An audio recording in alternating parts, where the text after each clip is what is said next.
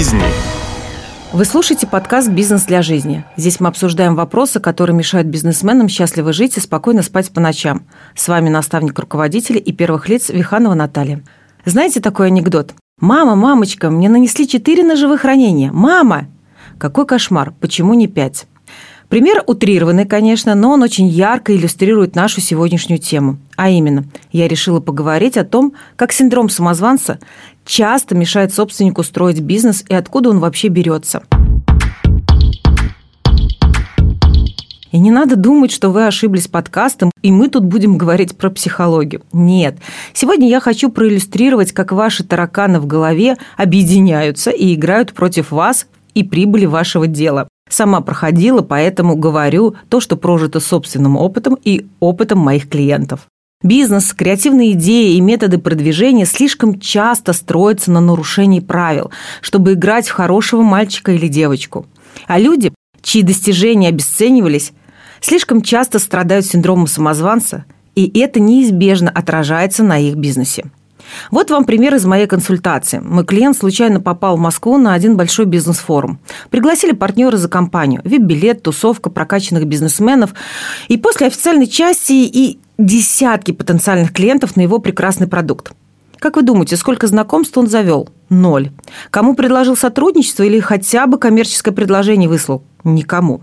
На мой вопрос «почему?» негодовая спросила я, ну, у меня не тот масштаб, ответил он. Все. Возможность потеряна, ее сожрал синдром самозванца огромной ложкой обесценивания. Человек с прокачанным мышлением бизнесмена не упустил бы ни одного потенциального контракта и способа увеличить шуршание в собственном кармане. И эти возможности сложно потом добрать как наставник я, разумеется, указал на такое упущение. Мы подготовили письма для рассылки по участникам форума и даже сделали одну продажу. Ну, вы же прекрасно понимаете, что их было бы гораздо больше, если бы собственник смело пошел жать всем подряд руки и с гордостью рассказывал, какой полезный для них продукт он придумал. Но почему же он так не сделал? Всегда эта история тянется из детства, где любовь и признание ребенок получает, если удобен родителям, воспитателям, если он играет по их правилам. Это я уже говорю как мама четверых детей. Однажды я обратилась к психологу с вопросом по детям, и на что он получил ответ – ты хочешь сделать их удобными для себя и для общества, но будут ли они тогда счастливыми? И вот здесь вот внутренний голос будто шепчет такому человеку постоянно. Это не ты классный, эта ситуация удачно сложилась, поставщик сам пришел. Это не твоя заслуга. Идея витала в воздухе, тут нечем гордиться. Успокойся, помолчи, радоваться стыдно, гордыня грех, будь скромнее. Я думаю, что у каждого свой текст ну, будет плюс-минус такой. Кто-то иногда, в принципе, начинает свое дело исключительно для того, чтобы доказать наконец-то кому-то из родителей, что он лучше сына маминой подруги. Ну, особый случай, если родители предприниматели. К сожалению, практически у каждого есть такой абсолютно свой текст. В итоге этот внутренний голос подкармливает и выращивает внутри нас синдром самозванца. Он мешает рационально оценивать себя и собственные достижения. Тут против вас начинает играть и, конечно же, физиология. Стресс вырабатывает тонну кортизола, вы плохо спите и чувствуете себя разбитым утром. Срываетесь на подчиненных, ругаете себя за это и снова а, вызывая тем самым стресс. Понимаете, это такой некий замкнутый круг, и его проходила я. Его проходят мои клиенты, и это нормально на определенной стадии. Вы должны знать одну очень важную вещь. Синдрома самозванца нету только у студентов и подростков, потому что более уверенных в своих знаниях, силе и правоте надо еще поискать. И чем больше человек изучает, чем чаще попадает в лапы этого синдрома. Вообще, чтобы победить этого врага, его надо знать в лицо. Надо знать, как он работает. Поэтому еще немного информации важной для понимания этого выпуска. Психологи считают, что у синдрома самозванца есть а, цикл существования. Быстренько пройдемся по нему. И попробуйте отследить, вдруг вы сейчас находитесь на каком-то из этих пунктов. За пример, возьмем мысли человека, который раздумывает начать свое дело, но самозванец его тормозит. Первый этап называется «Я недостаточно хорош». Тянется ниточка из детства, уверенность в своей бесполезности бережно создана воспитанием. Недостаточно классный человек разве может начать свой бизнес? У него ведь точно ничего не выйдет. А, ведь все тебе окружение в детстве говорило. Ты бездаря, из тебя ничего не получится, тебе идти только на завод. И вот тут начинается второй этап – поиск логической причины этой вашей недоделанности. У меня классная идея для стартапа, но недостаточно знаний. Что делать? Нужно скупить половину книжного магазина, прочитать тысячу листов историй про успешный успех, пройти курс по написанию бизнес-плана, посоветоваться с теми, у кого уже есть опыт, изучить группу ВК, ну, знаете, такой типичный предприниматель и так далее. Самое смешное, часто такой человек – не обращается к тем, кто уже что-то создал и прошел этот путь. И он думает, что ну, как-то его вопросы будут достаточно глупые, над ним будут смеяться. И вместо того, чтобы осознать, что этот путь уже кто-то прошел, и его вопросы – это нормально, он протаптывает дорогу через бурелом, хотя рядом уже хорошая проложенная трасса. Вроде бы цель достигнута, компетенции получили, но тут третий, часто очень быстрый этап – кратковременный кайф. Смотрим на гору книг, сертификаты лежат хорошей стопочкой, написан бизнес-план, и там цифры радуют. Работа ведь проделана огромная. Можно позволить себе минутку гордости, но только минутку.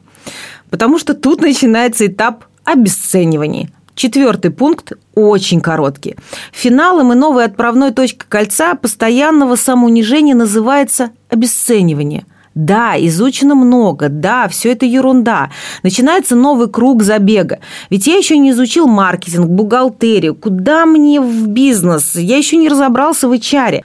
Вообще вот эта э, волна, когда ты э, считаешь себя звездой и быстро падаешь вниз, э, эти качели похожи на американские горки. И их не проходит ни один предприниматель, да и вообще любой человек.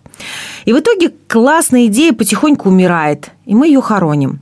Синдром самозванца ставит табличку «Я так и знал, что ты не можешь». И наблюдает в стороне, как вы все глубже и глубже уходите в депрессию. Еще раз кратко. Может быть, вы сейчас где-то на этих этапах. Поиск причины недоделанности, борьба с причиной, например, через новое обучение, кратковременный кайф, обесценивание, поиск причины, почему я недостаточно хорош. Ну и что такого, кажется вам? Нормальный процесс самосовершенствования. Не соглашусь.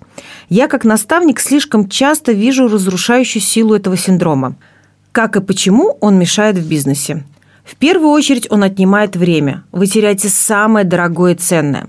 Пока вы проходите новое обучение, пока не принимаете решения, пока ждете подходящего времени, окна возможностей закрываются. Поставщики и клиенты уходят к конкурентам, цены растут, идеи воплощает кто-то другой. Я уверена, что через пару лет мы услышим имена тех, кто новую экономическую ситуацию воспринял именно так, как окно возможностей, и начал действовать, послав синдром самозванца на три веселые буквы «долгое эротическое путешествие». Во-вторых, вы теряете энергию.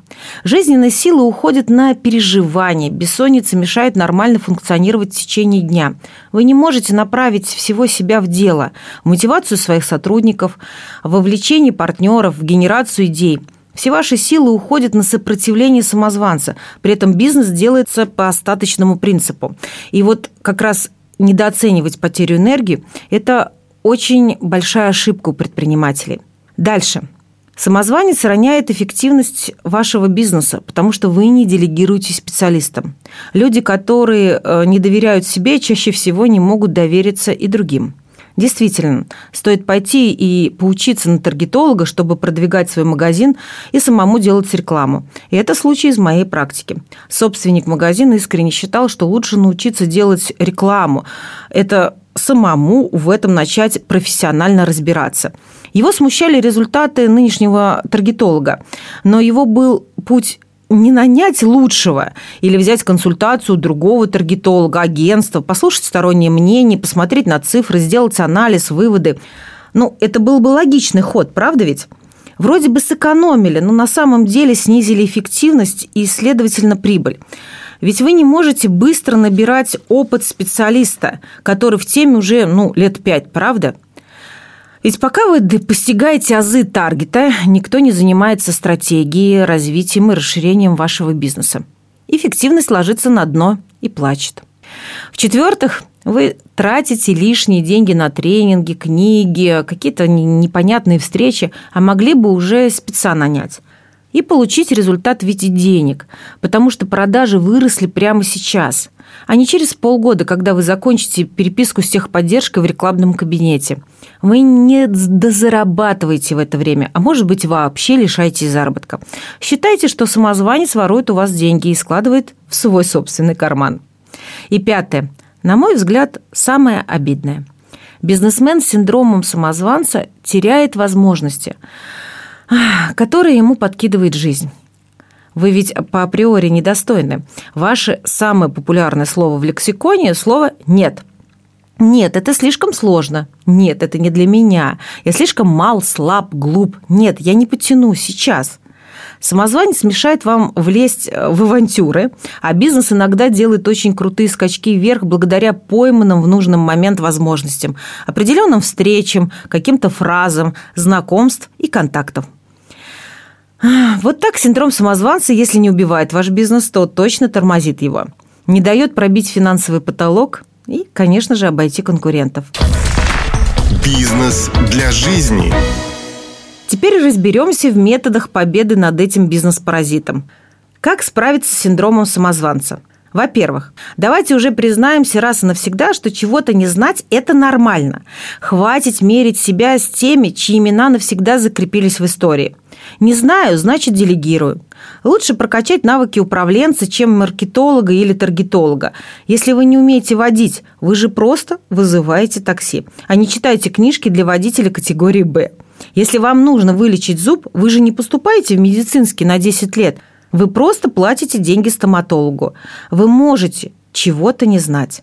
Не можете разрешить это сами себе? Я разрешаю. Валите все на меня. Так и скажите своему синдрому самозванца. Наталья Виханова разрешила мне чего-то не знать. И после этого с чистой совестью нанимайте специалистов. Во-вторых, фиксируйте свое внимание на достижениях, благодарите самого себя даже за самые маленькие успехи в бизнесе. Тоже вам пример из беседы с клиентом. Хвалю за найм руководителя отдела продаж. Шикарный роб с прекрасными компетенциями и результатом работы уже через две недели. Молодец, говорю, собственник бизнеса. Что слышу в ответ? Да это не я, это HR. Стоп. Как наставник я фиксирую внимание клиента на том, что это лично его заслуга. Кто решил, что роб нужен? Кто принял решение делегировать контроль отдела продаж? Собственник. Кто решил, что для этого лучше заплатить специалисту по найму? Собственник. Так кто же молодец? Собственник. Иногда, делая привычные дела, бизнесмены даже не замечают, за что себя можно похвалить. Второе. Найдите единомышленников. Общайтесь с другими бизнесменами. Участвуйте в любых доступных мероприятиях. Это нужно для того, чтобы рядом были люди, которые действительно понимают, что вы делаете и какой ценой вам даются ваши ежедневные усилия.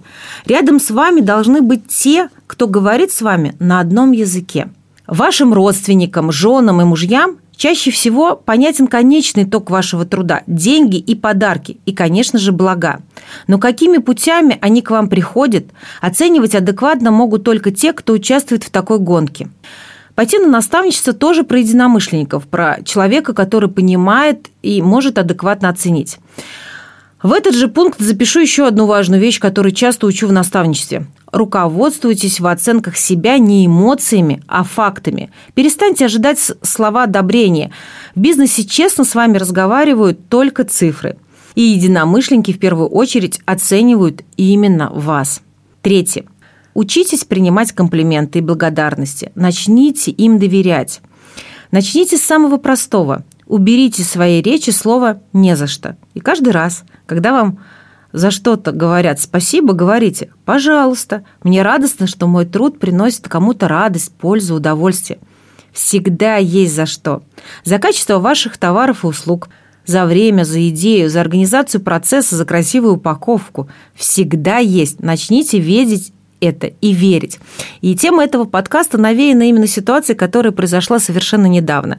Моя хорошая знакомая, которая была у меня в наставничестве, родила ребенка, и вот ему исполнилось почти три года, они решили прийти к нам на занятия. Она мне пишет пост благодарности, просто в личку. а, где пишет о том, что ей понравилось, как а, с ней поговорили, закрыли ее возражения, что выслали ей адрес, хотя она как раз даже и не просила, но как напоминание. Она пришла на первое занятие нашли подход к ее ребенку. И я тут именно словила вот этот синдром. Мне хотелось написать, да нет, э, да ничего особенного, да мы не такие хорошие. И тут я поняла, что ведь проделана огромная работа. 20 лет системе, которая дает вот такой хороший результат. Конечно же, четвертое – это тренируйтесь. Написали список достижений, сконцентрировались на нем, проанализировали все выгоды своего бизнеса и вперед на ближайший бизнес-форум. С главной целью – подтренировать гордость за свое дело. И начните со знакомств с такими же бизнесменами. Словите восторженное «Вау!» Классно вы придумали. Чем больше вы услышите таких слов, тем тише голос вашего самозванца. Пятое. Держите в голове цель, не отклоняйтесь от курса. Анализируйте, что лучше на эту цель сработает. Это поможет вам сконцентрироваться на делах для бизнеса, а не на лечении собственных психологических травм. Что быстрее приведет бизнес к прибыли? Самостоятельное изучение маркетинга или найм крутого маркетолога? Конечно же, второе. Значит, и делаем это. Концентрация на цели, цифрах прибыли. Принятие решений, исходя из аналитики, а не эмоционального. Хочу, чтобы все заметили и похвалили. Теперь у вас все карты на руках. Выгоняем самозванца. Мне осталось лишь напомнить вам об одной вещи, которая может стать первым пунктом в списке ваших плюсов и достижений. Синдром самозванца – удел исключительно умных людей – Глупцов он не беспокоит, ведь они не склонны к рефлексии и желанию совершенствоваться. Если этот выпуск про вас, значит вы умны. Теперь направляйте свой ум и энергию в дело. С вами была Виханова Наталья и подкаст для тех, кто хочет строить бизнес для жизни, а не зависеть от него. Делайте свое дело классно и живите счастливо. Ставьте лайки, рекомендуйте подкаст своим друзьям, отмечайте меня в своих сторис – до встречи в следующем выпуске, где мы разберем еще одного убийцу профессионалов – тему эмоционального выгорания.